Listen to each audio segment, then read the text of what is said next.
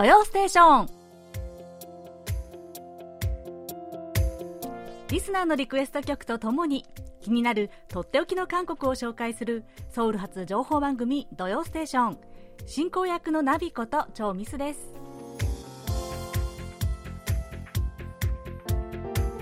リスナーの皆さんこんにちは。アニマセヨ。いやー早いですね。もう6月最後の土曜日です。いやムシムシしますねえ皆さんのお住まいの地域はね天気はいかがですか？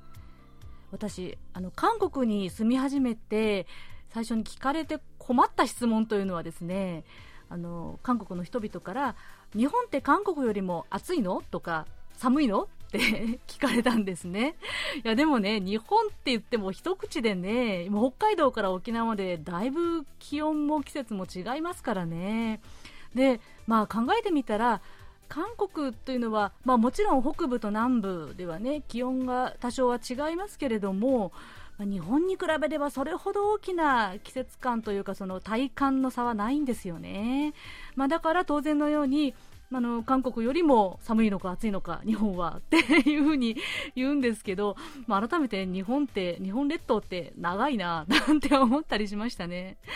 で、まあ、梅雨入りもね日本ではこう南から北までまあ、1月以上ぐらいの時間差がありますかね。でもまあ韓国は、まあ、今まで予報でしたら、まあ、6月の中旬から1週間ぐらいの差で、まあ、チェジュ島から北部の方まで梅雨入りですなんて予報がありましたけれども、まあ、ちょっとこれもね、どうやら遅れてるみたいですね。来月ぐらいに、7月ぐらいになっちゃいそうな感じでもあります。でもね、今週はいきなりスコールみたいな大雨、夕立が来たりですね、結構不安定な、ね、天気でした。ねもういよいよ、まあ、梅雨入りも間近かななんて思いますが、まあね、じめじめして憂鬱なんても思いますけれども、雨が降らなきゃ降らないで困りますよね。まあ、去年みたいにね、ちょっと水害が出るほどの大雨にはならないでほしいなとは思いますけれども、まあまあね、程よい梅雨を迎えたいななんて思っています。では、えー、今週も雨にまつわるこちらの曲で土曜ステーションしっとりとスタートです。最後までお楽しみください。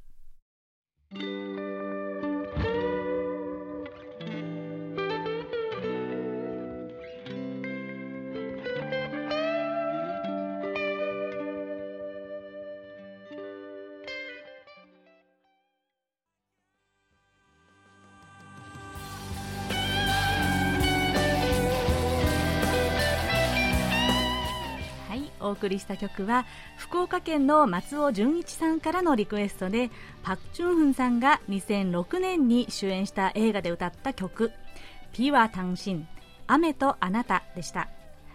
えー、メッセージいきますね、えー、ミスさんこんにちは。蒸し暑くなりましたね。雨にまつわる歌をリクエストします。心が和む映画ラジオスターが好きで私はよく見ています。この映画でしょっちゅう流れるこの曲は耳に残るいい歌ですね。とのことでした。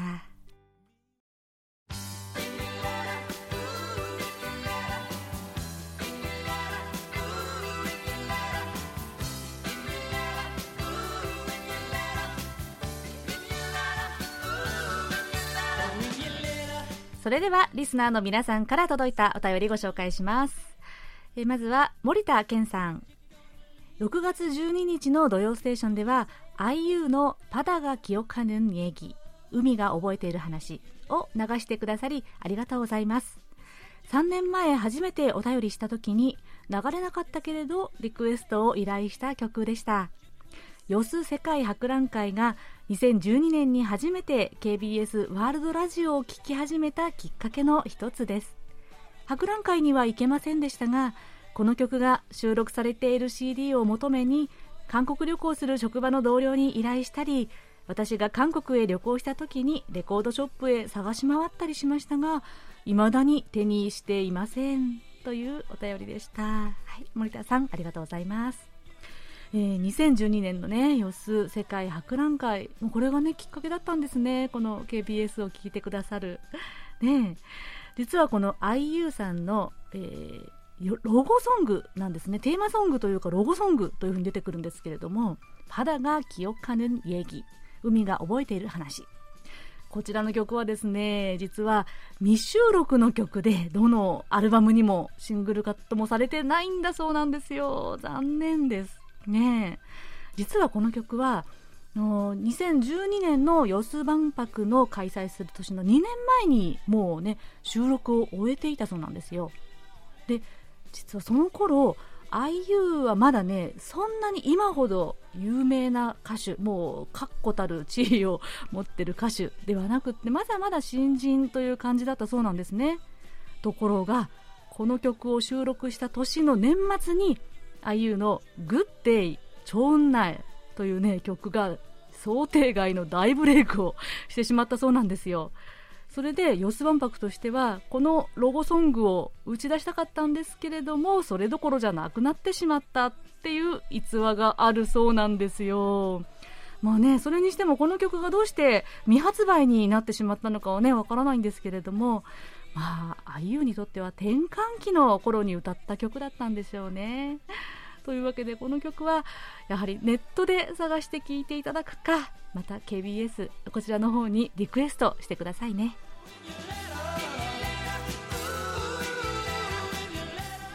京都府の関正則さん。ナビさん毎週欠かさず聞いています。ありがとうございます。午後5時10分の放送が聞けなかったら夜9時10分の放送を KBS ワールドラジオのアプリでそして翌日が休みでしたら朝10時10分か11時10分の放送を短波で聞いています。いよいよ6月20日は父の日で父に何をプレゼントしようかを考えています。昨年は鈴のおチョコをプレゼントしました。イメージ画像を添付しておきます。とのことです。関さんありがとうございます。そうですね。6月20日父の日でしたね。いや関さん、そのイメージ画像、銀あの鈴のね、おちょこのあの写真見ましたよ。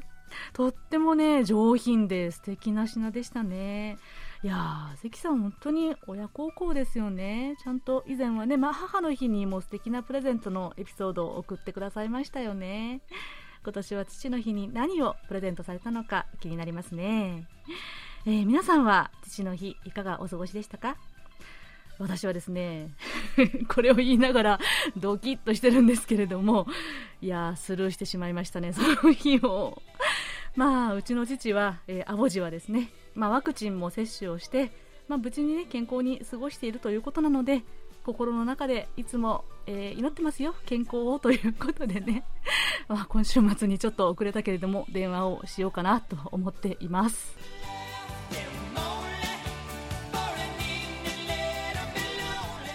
さて、えー、先ほどの後藤信弘さんからのお便りにありましたが7月のテーマを発表したいと思います、えー、お便りには7月と8月をまとめてどう？とのことでしたがまあ8月はねまた考えるとして一応7月のテーマとしてはい。ご提案を採用して海山夏に聴きたい曲とするのはいかがでしょうか また全部欲張りのことにくっつけちゃいましたけどね。えー、まあ、実はね、もう結構リクエスト曲の中にも夏っぽい曲とか、もう海っぽい曲 海を連想する曲が増えてます。ね、そんなわけで7月のテーマは海、山、夏に聴きたい曲ということでお待ちします。エピソードもね、ぜひ寄せてくださいね。お便りはメールアドレス japanese.kbs.co.kr または番組のホームページの掲示板からお送りください。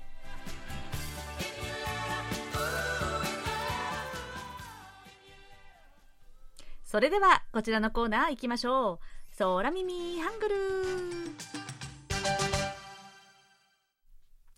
はい、えー、今日の空耳ハングルはラジオネームうさぎのさゆりさんからのご投稿です。長光さんこんにちは。こんにちは。先々週のチュリンマイ略語を聞いてミミちゃんそらくんの会話を作ってみました。麻雀がわからないと辛いかもしれません。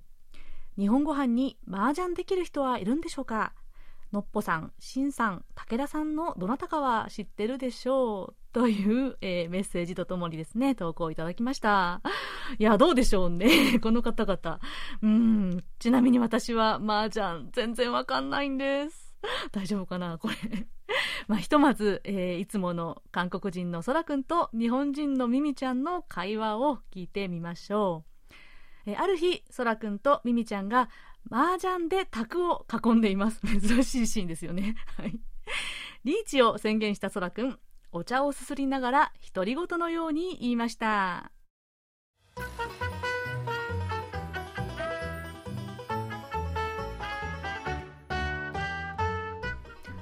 ぼっち、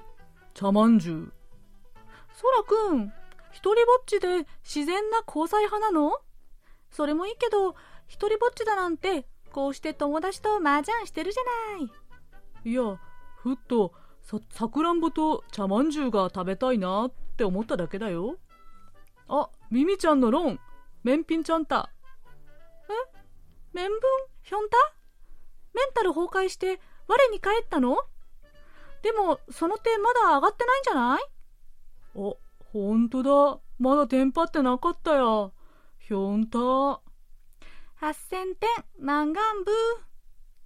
ンブー。マンガンバップが8000点だってわかってるよ。8000点お願いねって言ってるの。ちょんぼしちゃって、めんぶん。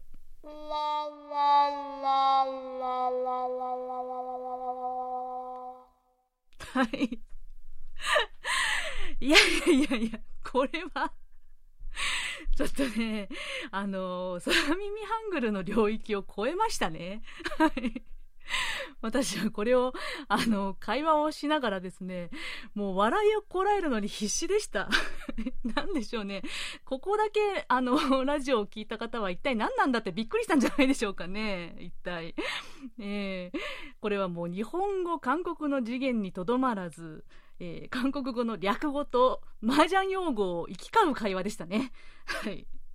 で、私、この出てくる麻雀用語をですね、一つ一つ調べようとしたんですが、もう、お手上げでした。ダメです。わかんなかったです。なので、あの、あくまでもですね、わかる、私のわかるところだけ解説することにしますね。はい。で、最初の、ぼっち、茶まんじゅうって、そらくんが、えー、つぶやきましたね。さくらんぼと茶まんじゅうが食べたいなって 渋いなはい、えー、ぼっちは、あのー、前回ね、前々回かな、えー、メアリさんが、えー、送ってくださいましたね。えー、さくらんぼ、ぼっちですね。そして、茶まんじゅう。これを、あの私が紹介した略語ですね。えー、자연스러운만남추구の略語で、茶まんじゅう。これは、まあね、おっしゃってたように、自然な出会い、まあ、合コンとか 結婚紹介所ではなくって自然に、まあ、お付き合いすると出会いたいというね ことなんですけれどもね、えー、そしてメンピンチャンタがメンブンヒョンタ。もう何でしょうこれは。はい。メンブンはメンタル崩壊。えー、もうなんか愕然とした感じですよね、えー、ヒョンタ。現実自覚タイム。ヒョンシル茶学タイムの略です。これもはっと我に返るみたいな時に使うというふうに言いましたはい。そして、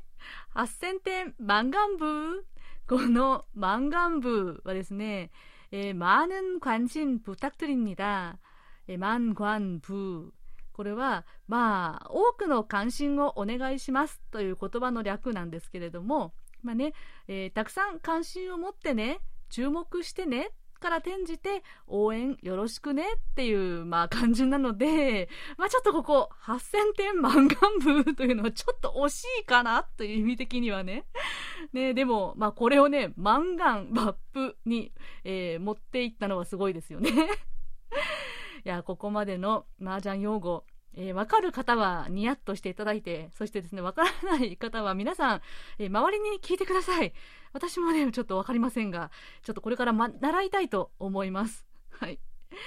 いやー、今回もうさぎのさゆりさんの柔軟な発想にですね、すっかり私は脱帽です。いや、本当に言葉って面白いですね。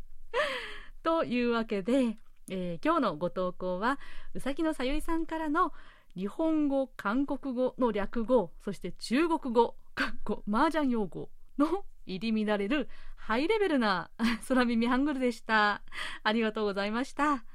うさぎのさゆりさんには、ささやかなプレゼントと私のサイン入りベリカードをお送りします。皆さん、引き続き空耳ハングルお待ちしてます。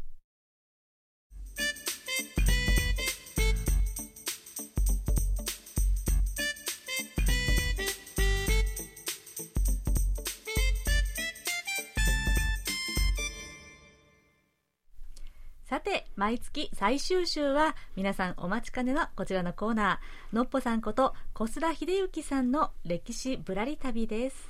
小須田さんよろしくお願いします。はい、よろしくお願いします。はい、小須田さん、今日はですね、あの、はい、お話に入る前に、こんなリスナーの方からのメッセージが届いているので、ご紹介しますね。はい。はい。えー、お便りモンスター、おたもんこと松本拓也さん。えー、小須田さんの今週のキーワード当番。そして水曜日の限界灘に立つ虹の隙間さんとの臨時コンビに続きお声を聞く機会が増えて嬉しく思いますとのことなんですけれども。えー、はい、ありがとうございます。はい、えっ、ー、と今後もね、あの今週のキーワードとか出られるんですか？あ、えっ、ー、とキーワードはそうですね、時々、えー、出るかもしれませんが、もう限界なのはあの、えー、お母さんのピンチヒッターですので、はい。いやいや、もうなかなか素敵でしたよ。ありがとうございます。はい。えー、では、えー、早速、今日のお話は、えー、どんなお話をされるでしょうか？はい、あの前回は朝鮮総督府という建物の話をしましたが、はいえーまあ、1926年から96年まで70年間にわたってキョンブックン京福宮の高架門カンハ門の場所にあった建物です。はい実はこの建物が作られる前にはですねもう日本の統治を象徴する建物としてもう一つ韓国東韓府官邸という建物がありました、はい、韓国東韓というのは、初代、えー、東韓伊藤博文のあの東韓ですよね、はい、うん、あの日露戦争後の1905年に結ばれた第二次日韓協約。こちらでは一子六六約ウルサンヌ約と呼ばれる条約に基づいて日本政府の代表として東韓が派遣され、まあ、韓国から奪った外交権を掌握したんですね。その東韓が職務を行った場所が東韓府です、はい、さらにそれから5年後の1910年こちらではキョンソル国地口述国地つまり、まあ、カノエ犬の年の国の恥と書きますけど、うんうん、そう呼ばれるイワンニョン首相と寺内東官が、まあ、その日韓併合条約を結んだのもこの東韓府の建物の中でした。はい。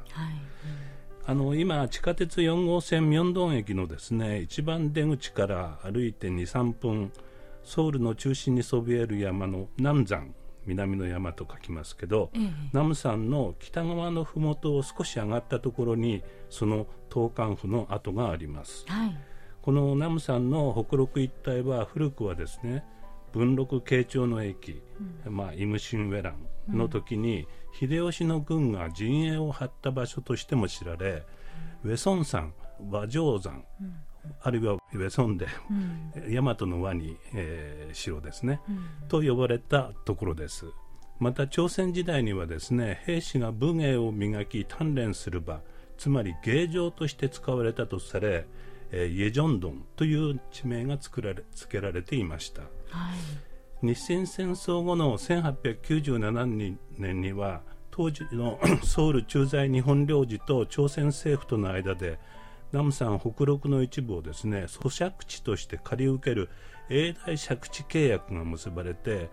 在住日本人たちが和上大公園と名付けて整備して、まあ、慶城神社をはじめ韓国東韓府の建物東韓皇帝などを作りいわば日本人居留地の中心となった場所なんですね。ったんですね、はい、それで時代は一気に戦後の1961年に飛ぶんですけどパク・チョンヒ大統領が政権を握ったいわゆる5.16クーデターの翌月に中央情報部が組織され日本の東韓府官邸が建っていた同じ場所に中央情報部、まあ、いわゆる KCIA の建物が作られました。はい。まあ、中央情報部というのは後に国家安全企画部となり現在の国家情報院へとつながる、まあ、スパイ機関です、はい、韓国東韓府官邸跡に建てられた中央情報部の建物は6局数字の6と局ですね、うんうん、と呼ばれた建物で1995年に国家安全企画部が移転するまで使用されそれ以後はソウル市のナムサン第二庁舎として使われてきた地上3階地下2階の建物です、うんはい2009年にイ・ミョンバク政権当時この建物を壊すか保存するかで大きな議論があったようですが、うん、2017年に取り壊されて現在ナムサンエジョン公園という名前の公園に生まれ変わっています、うん、えー、張さん行かれたことありますか？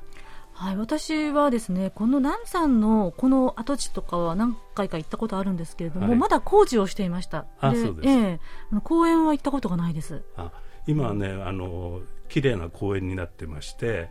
かつて韓国東韓府があった建物の土台部分が再現されているほか、まあ、中央情報部だった建物の柱や壁などのコンクリートの残骸の一部が野外に展示されています。そしてあの郵便ポストをかたどった赤い建物がありまして、うんうん、記憶6と名付けられた建物なんですけど、うんうん、この中に入るとですね地下にあったという取り調べ室を上から覗き込むことができる構造になっています。机と、まあ、椅子が置かれただけの小部屋なんですけど、うん、取り調べの際にですねここで拷問が行われた場所だということで展示されています、この6局の建物ではですね主に学生運動に対する監視と取り調べが行われ中でも国家保安法違反で全国民主青年学生総連盟というところに所属する学生180名が取り調べを受けた民政学連事件や、まあ、8人が死刑となって後に中央情報部による捏造だったと結論が出された人民革命事件ではですね、うんうん、ここで厳しい取り調べが行われたということです。そうですね、うん、あとキムチ派という詩人がいました。はい、彼は人民革命党事件は捏造だと批判したために1974年4月に逮捕されここの地下室で1ヶ月間にわたって取り調べを受けたそうです、はい、今建物の説明文には地下の取り調べ室は肉局お肉の肉と部局の局と呼ばれて恐れられていたと書かれています、うんうんあの韓国語では建物の名前の6曲と肉曲は、うん、ユッククっていう同じ発音なんですね。そうですね、ユック、ユですね。うん、ね。この呼び名から、まあ、肉体を痛めつける拷問をすぐ連想することになったようです。この地下の取り調べ室は2017年8月に建物が解体撤去される際にその存在が発見されて当時のまま残すことになったということですそして展示室の外観がなぜ赤い郵便ポストの形をしているのかというと、まあ、苦しみの歴史この場で犠牲になった悲しい命と向き合って、まあ、過去の苦痛の空間を人権を考える広場というコミュニケーションの場へと回復させるという意味が込められているということです。ほど。ところであの去年初めに公開された映画で「ナムさんの部長たち」という映画がありますけどご覧になりました？はいあのイ・ミョンホンさん主演のですよね。はい、はい、パク・チョンヒ大統領暗殺事件を扱った映画ということで、はい、去年あのえ日本で公開になったんですかね？そうですね、はい、話題になりましたよね、はいこの映画のナムさんの部長たちのナムさんとはズバリ中央情報部 KCIA を指す言葉だったんですね70年代80年代の韓国の人々はナムさんといえば中央情報部がある場所として、まあ、立ち入ってはならない恐ろしい場所と考える人も多かったようです。まああの今紹介した六局と呼ばれる建物以外にもですねこの周辺には中央情報部関連の建物だけで40箇所もあったと言われて、うん、今も残っている建物としては中央情報部の本館だった建物は現在ソウルユースホステルとして使われています、うんうん、この建物の屋上には今もですね大きなアンテナの鉄塔がありまして、うん、まあ、ホテルとしてはちょっと明らかに不釣り合いな外外観ですね、このユースホステルの前の中央情報部第6別館という施設があったんですけどこれはあの地上には構造物がなくて地下3階の施設だけで今は入り口のドアだけを見ることができますけども地下バンカーあるいは地下拷問室と呼ばれて恐れられ地下通路で本館の建物につながっていました、うんうん、まあ、多くの政治家や言論人がここに連行されて尋問を受けその中には東京から拉致されたキム・デジュン元大統領も含まれているということです、さらにその奥に現在中部公園緑地作業所というソウル市の庁舎になっている建物があるんですがここはかつて中央情報部大別館として対共捜査局という建物でした、うん、まあ、対共捜査局というのは、まあ、北朝鮮スパイと疑われた人たちを専門に捜査した部署で、まあ、看板の日本語の説明ではですね対共捜査局は不幸にしてスパイの捏造が多く行われた場所だったとあります、うん、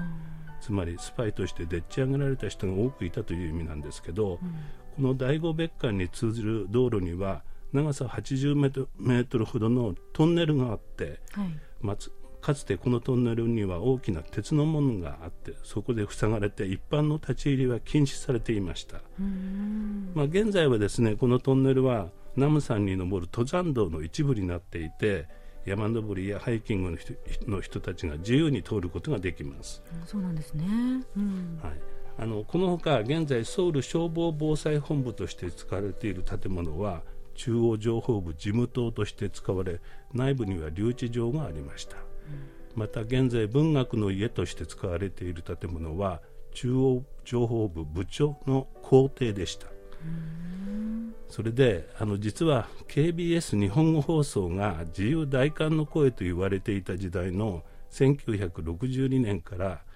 現在の今のヨイドに移転する1980年まで KBS 国際放送はナムさんの中央情報部の隣のビルにあったんですね。あの日本語班がまとめた KBS 日本語放送50年史にも出てきます、うん。そうですね、うん、あの今はもうビルはないんですけど TBS ソウル交通放送の建物もここにありました。なるほど、えー、KBS もそんなにここに関連があったんですね。そうみたいですね、うんところでその韓国東韓府官邸と中央情報部6局があった場所は地上はナムサンイェジャン公園となっていますがその地下にはバスターミナルがあってさらに今月9日別な博物館がオープンしました、うんはい、あの日本統治時代に活躍した独立活動家でウダン・イ・フェヨン先生記念館でとなっています。記念館のオープンは、ね、ニュースにもなっていましたね。はい、うんこのイーフェヨンはですね日本の韓国併合後中国東北部満州と朝鮮との国境地帯関東関東と呼ばれた地域に移り住んでそこで抗日運動に参加する兵士を養成する新興武漢学校を設立するなど、まあ、独立運動に深く関わった人物です。はいイーフェヨンの祖先はですね朝鮮時代から名家として知られナムさんの周辺に広い土地を持っていてイ6兄弟として知られた一家の4番目としてイ・フェイヨンは生まれたんですけど、はい、今のミョンドン大聖堂の近くで幼少期を過ごしたことなどナムさんとの縁もゆかりも深いということでここに記念館が作られたようです。あの記念館の内部は展示品はそれほど多くはないんですけどイ・フェイヨンが着用した軍服や拳銃それに彼が描いた水墨画が展示されています。まあ、結局、この場所は抗日独立運動家を記念する施設となったんですけど中央情報部の建物の保存方法についてはアウシュビッツと同じように歴史解雇施設に作るべきだとか拷問博物館といったものを作るべきなどだという意見など多くの議論があったようです。あなるほどそれで中央情報部があったナムサン一帯はですね今ナムサンインコン丸人権丸、うん、あるいは人権の道貧困キルとして公開され、うん。はい、それぞれの建物の前には英語や日本語でも説明した案内板が立っています。その人権の道を紹介するソウル市のパンフレットにはですね権威主義時代にはナムさんは中央情報部 KCIA を指す言葉として使われ権力の上に立つ権力として恐れられ主権者である国民を監視し統制した。100年後の今この場所はようやく市民の懐に戻ったとあります、まあ、このナムサン人権の道は今ナムサン登山道の一部になっています。まあ、いつかまたソウルを訪れてナムさんを登る際には時間と体力さえ許せば、うん、まあ、ケーブルカーではなくてですねぜひこのルートを自分の足でたどって確かめてみることをお勧めします。確かに。ね。いやなかなか壮絶な歴史のこもったナムさんですよね、はい、歴史をまたどってぶらっと歩くにはいいルートかもしれないですね。はい、はい。えー、今日は韓国東韓府と中央情報部の建物があったナムさんのお話でしたありがとうございました、ありがとうございます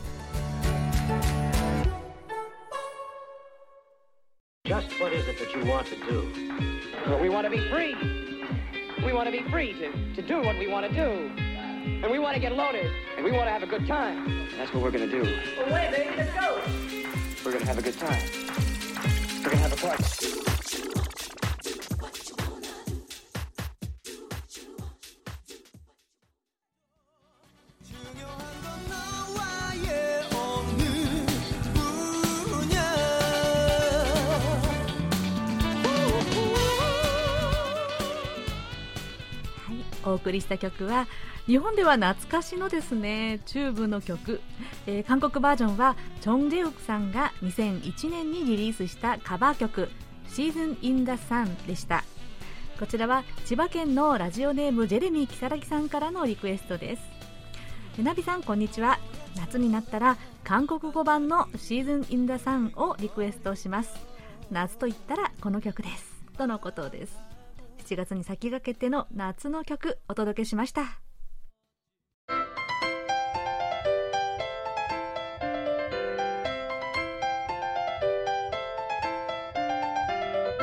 とっておき韓国ノート今さら聞けない韓国入門。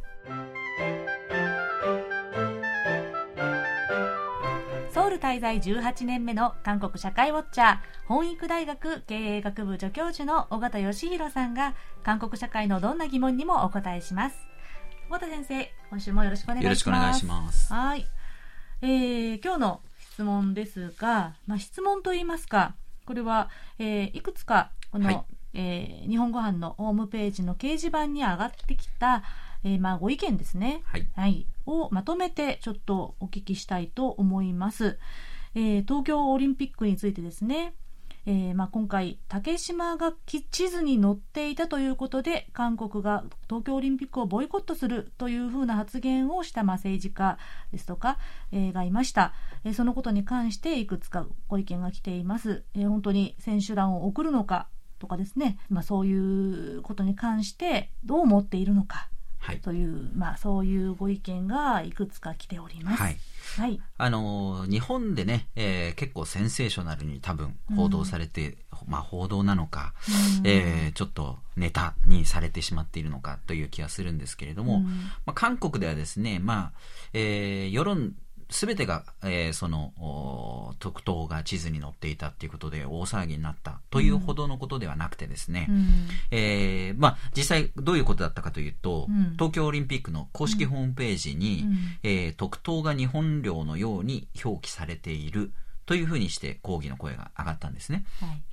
で、えー、ホームページに、えー、聖火リレーのルートを示した日本地図っていうのが出てるんですけれども、えー、そこにですね、小さく、えー、まあ、島が、ね、特等がですね、うん、えー、表記されていたと、うん、で、これ日本地図なのに、その中にその島がある。ということは日本の領土として、うん、えー、表記しているんだというふうにこう抗議の声が上がったんですね、うん、えー、で韓国で非常に有名なですねこういった日韓関係の間歴史問題とかをですね、えー、世界に、えー、アピールしていこうと言ってやっている、うん、えー、精神孫進女子大学のソ・ギョンドク先生という人がいるんですけれども、うん、えー、この人がですね、えー、国際オリンピック委員会 IOC の方にですね、えー、抗議文を送付して、地図の修正をさせるべきだと。ということを主張したりしてですね、うん、非常に大きな話題になったんですけれども、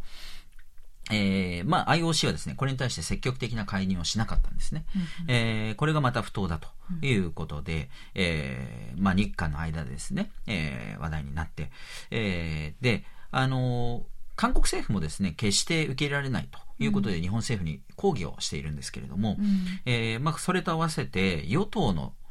次期大統領候補と言われている、うん、えー、まあ、国務総理、えー、を歴任したイ・ナギョンさん、それからチョン・セギュンさんってね、うん、えー、前の、えー、それからその前の、えー、国務総理、えー、だったわけですけれども、この二人もですね、えー、その日本があオリンピックホームページからですね、えー、その自国領のように特等竹島を表記しているということをやめない限り、うん、オリンピックに参加すべきじゃない、ボイコットも辞さない、そういう態度を示すべきだと。いうふうに強い、え主張をしたんですね、うん、まあ、韓国政府がこれは主張したわけではないので、うん、えそこのところは区別した方がいいと思いますけれども、うん。えーまあ、いずれにしてもそういった話題が大きく、まあ、日本にも伝わったのかなと。うん、えー、で日本はこれに対して、えー、修正は受け入れられないという立場をですね、えーまあ、守っている、固守しているという、うん、状況です。うん、まあ、この問題ですね、IOC の態度についてもですね、韓国の世論はですね、まあ、不公平だという不満を持っています。うん、えー、なぜかというと、2018年にピョンチャン、えー、冬季オリンピックありましたけれども、はい、この時、えー、女子アイスホッケー、えー、チームっていうのは、あの南北合同チームで参加しましたよね。ですね、でですからあの韓国の大韓民国の旗と、えー、北韓の旗と、それぞれを、えー、使うということができなくて、まあ、使わなかったわけですね。で代わりに使ったのが統一旗と言われる、えー韓半島をですね、うん、えー、柄にした水色の、えー、柄にしたね、旗があるんですけど、白地に水色の半島の絵が描いてるんですけどね。うん、えー、これに、えー、いわゆる特等島がですね、うん、ポッポッとこう入ってたと。入ってたと。うん、で、これに対して日本政府が、えー、抗議をしたんですね。えー、えー、当時、菅官房長官、うん、えー、が逆に抗議してるんですね、当時。うん、えー、で、これを受けて IOC は、あその統一機にですね、島を書いてる、えー、それを削除するようにと。いうことを勧告しているんですね。うん、で、結果的に、えー、消しました、うん、あの。民間レベルで使ってる、えー、個人で使ってる旗にはそこにあの島がちゃんと書いてあるようなものが使われてたりっていうこともあったんですけれども、うん、えー、一応オリンピックのオフィシャルにはですねその旗を使わないようにしたんですね、うん、えー、なのに、えー、今回日本側に対して IOC は何も対処しないのはおかしいという不満がやはりあります、えー、さらにですね、遡ると2012年ロンドンオリンピック、えー、の男子サッカー3位決定戦で、えー、日韓戦がありましたけれども、韓国が勝ちました。はい、で、その時にですね、えー、韓国代表の選手、パク・チョンウという選手がいましたが、うん、えー、この選手が観客席で振っていた旗をですね、うん、受け取って、えー、旗というか紙ですね、プラカードと言います、うん、えー、とかって言われますけれども、うんうん、えー、そこに特等の売りたんと。うん、えー、特等は私たちの島という文句が書かれた紙だったんですね。うん、で、これを掲げて彼が、まあ、いわゆるウイニングランをしたんですね。うん、えー、で、これが問題になりました。うん、えー、IOC はですね、これを政治的な行為として、彼をですね、その直後にあった表彰式に出席させませんでした。えー、で、えーまあ、大きく話題になってですね、えー、政治的な行為をしたということで、めあの銅メダルが剥奪されるというような、うん、えー、危機にも至ったんですけれども、えーまあ、後日メダルの需要というのは結果的に、えー、認められて、うん、えー、韓国に対して、まあ、警告がなされたんですね。でこういったことを考えても、えー、日本があそういう、えー、島を主張していることに対して IOC が傍観するというのはおかしいんじゃないかという、うん、まあ、意見もかなりあります。うんうんえー、でそもそもですねこの特等竹島問題っていうのは、うん、えー、どういった問題かというと、うん、日本も韓国もいずれも固有の領土であると、うん、主張しているのが、まあ、全面対立しているわけですが、えー、日本はこれを領土問題と見るのが一般的ですよね、うん、でただ韓国はですねこれを歴史問題とする認識の方が強いのかなと思います、はい、でこの特等というところはあかつてですね、まあ、今もそうなんですけれども人が住むような島ではないんですね。非常に小さいですし、うん、えー、岩山なので、ね、はい、うん、えー、ですから、まあ、昔はですねこれを領土だとうん、人の住む土地だというような認識ではなかったわけです。うん、それは多分日本も韓国もそうなんですけれども、うん、えー、これが近代化、国家としてですね、えーまあ、近代化していく過程で、領土という概念がですね、明確になっていくんですけれども、その時にこの島を領土とするか否か、うん、あということが明確になってきたんだろうと。うん、で、近代化というのが何かというと、まあ、国家としてですね、国を整備していく、西洋列強と、まあ、対立して、対峙していく、えー、そういった過程だったわけですけれども、日本は、の方が先にですね、その近代化というのを進めたわけです。うん、まあ、明治維新以降のね、うん、えー、日本の、まあ、天皇を中心とした、国家を整備していく、うん、えー、国として成り立っていく、えー、その過程だったわけですけれども、うん、その過程でこの島のも日本は、えー、自分たちの領土だということを言うようになっていくんですね。はい、えー、で日本の近代化っていうのは結局その島をですね、えーまあ、領土だというふうに言うのもそうですけれども領土拡大要は西洋列強、まあ、ロシアだとかに、えー、対抗するために朝鮮半島も植民地化するといったことを、うん、まあ、そしてまあ太平洋戦争に至るまでの、まあ、中国大陸に進出といういわゆる侵略戦争ですね、えー、とかも、えー、この近代化の、まあ、延長線上というかその過程にあったわけですよね。うん、えー、ですからあそれをですねえそもそも正しいと見るのか妥当だったと見るか否か、うん、ということがこの島の問題と絡んでくるんですね。うん、で日本と韓国の間においては国交正常化1965年に果たされますが、えー、その時にその過去の植民地化のも植民地の問題、うん、日本が韓国を支配していたことの問題について、えー、まあ、妥当だったか否か。あるいは不法だったのか、道徳的に間違ってたのか、こういうことが合意を得られずに、うん、えー、棚上げされた状態で、うん、えー、まあ、えー、国交正常化が済まされたんですね。ねうん、えー、で日本の立場というのは、まあ、あの植民地化というのはせ、えー、正しかった。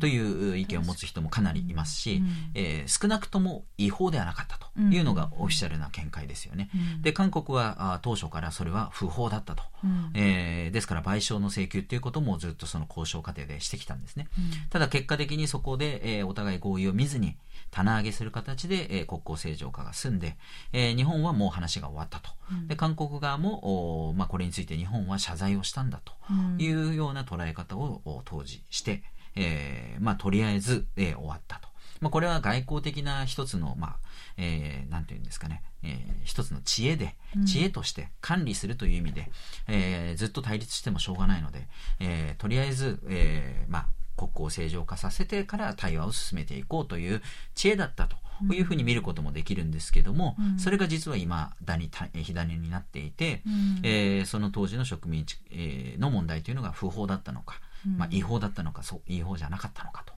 いうところが、あまあ、くすぶっていると、うん、えー、でこの特等竹島問題っていうのは日本でも韓国でもそういった歴史問題という側面と合わせて、うん、えー、排他的なナショナリズムの象徴になりがちなんですね。えー、特にまあ今回の韓国の政治家の発言っていうのは、特に大統領選挙を、えー、控えて大統領候補であった2人がですね、うん、国内の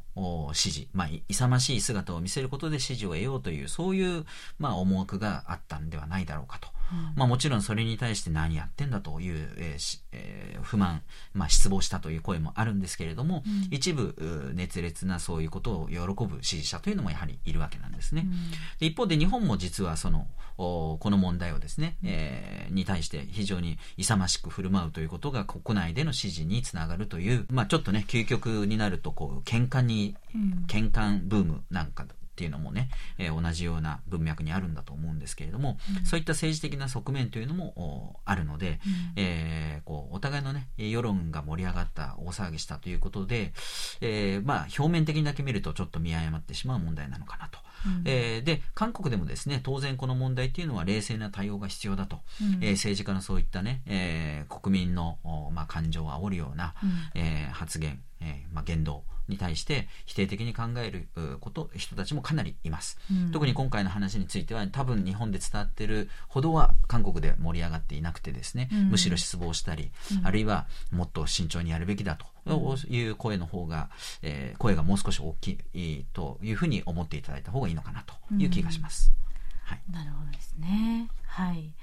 まあ本当に難しいところではありますが歴史問題の生産に関する部分ですよね結局はね。そうですね、うん、でまあご質問といいますか、えー、結局こう独都が地図に載っていた問題で東京オリンピックボイコットするのか否かみたいな話題をめぐるそのまあ背景について、えー、横田先生から背景解説をしていただいたという形ですね。はい。はい。ありがとうございます。はい。えー、では、尾形先生、はい、来週は、はい、はい、えー、引き続き今更聞けない韓国入門ということで、韓国のですね、えー、軍隊で支給されるお弁当がちょっと話題になったんですけれども、う ん、えー、それについてお話したいと思います。はい、楽しみにしております。はい、はい、えー、とっておき韓国ノート今更聞けない韓国入門宛てに皆さんどうぞお気軽にご質問をお寄せください。質問が採用された方には尾形さんのサイン入りベリカードとささやかな記念品をお送りします。ではそろそろお別れの時間です。クロージングは埼玉県の大野隆さんからのリクエストです。5年前に出された曲ですが音楽番組「音楽中心」で逆走チャート入りしたガールズグループラブーンの曲。最近プサンの夏の観光地の PR 映像の曲としても抜擢されたようですそれでは2016年にラブーンが発表した曲三三とはぎ創造プラスをお聴きいただきながら今週の土曜ステーションお別れですお相手はナビこと超ミスでしたそれではまた来週もお会いしましょう안녕히계세요